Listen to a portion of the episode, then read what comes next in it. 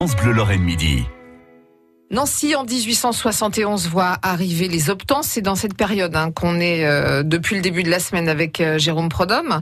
Euh, les optants ont doublé la, le nombre d'habitants de la ville de Nancy entre en, 20 50 ans. En 50 ans. Ouais, enfin, en 30 ans déjà, c'était bien avancé. Hein. Et ils sont venus, ces optants, de partout, de Metz, de provinces annexées. De, alors de Moselle, beaucoup de Moselle, évidemment, c'est pas très loin, hein, mais aussi beaucoup d'Alsace, il faut quand même le dire. Ah oui Et il faut aussi rappeler que Nancy n'est pas du tout la seule concernée. Hein. Vous avez euh, Lunéville, même topo. Euh, Lunéville, à l'époque, c'est un gros bourg. Alors j'exagère à peine, c'est-à-dire que c'est une, ville très agricole, il n'y a pas beaucoup d'industrie. Euh, c'est notamment de cette époque-là que, que date notamment, vous savez la fameuse on a on a connu la fin il y a pas si longtemps de des usines Trellor. Euh, si vous remontez l'arbre généalogique des usines Trellor, vous arrivez à la fameuse voiture Lorraine Dietrich. On a eu quand même notre voiture en Lorraine, ouais, hein, longtemps. Euh, euh, et ben là, Lorraine Dietrich, elle est, fond, elle est euh, créée, enfin l'usine est créée par le baron Dietrich, qui est alsacien. Vous voyez, euh, vous avez comme ça, alors pas mal d'usines, notamment, j'ai perdu le nom, mais une usine de papier qui se trouvait aux Trois Maisons.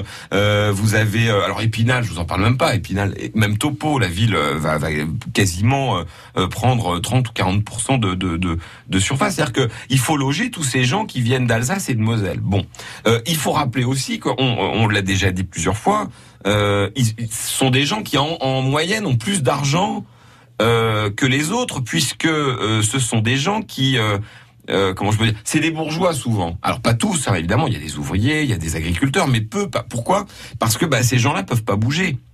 Vous voyez, euh, quand vous avez un champ euh, euh, du côté de Beach, c'est pas évident euh, de dire je Mm. je vends mon champ en plus euh, à vil prix parce que vous êtes pressé. Euh, les gens restent, c'est normal, on, on comprend ça. Les ouvriers, pareil. Euh, dans le même temps, d'ailleurs, rappelons qu'on est au, au moment où les, les, les mines euh, euh, sont euh, tournent à plein tube. Ouais. Elles sont parties pour une centaine d'années, enfin un peu un peu moins de 100 ans, mais je veux dire là, il y a vraiment du monde dans les mines. D'ailleurs, ça fait l'objet d'une négociation très importante au moment du traité de Francfort. Au départ, les, le Bismarck veut aussi l'on oui. Il lui il prend toute l'ancienne Moselle et même un bout, un gros bout de de, de l'ancienne Meurthe. Et c'est parce qu'il va y avoir des négociations, mais alors pour le coup pied à pied, hein, qu'on va réussir à sauver pour la France le bassin euh, sidérurgique de, de Longwy-Briest, c'est-à-dire ce qu'on appelle aujourd'hui le PIO, euh, en disant aux Allemands, écoutez, euh, si vous nous enlevez toutes notre mine, nos mines, on, on va crever la bouche ouverte. Et euh, c'est pas impossible qu'on réattaque plus tôt que prévu.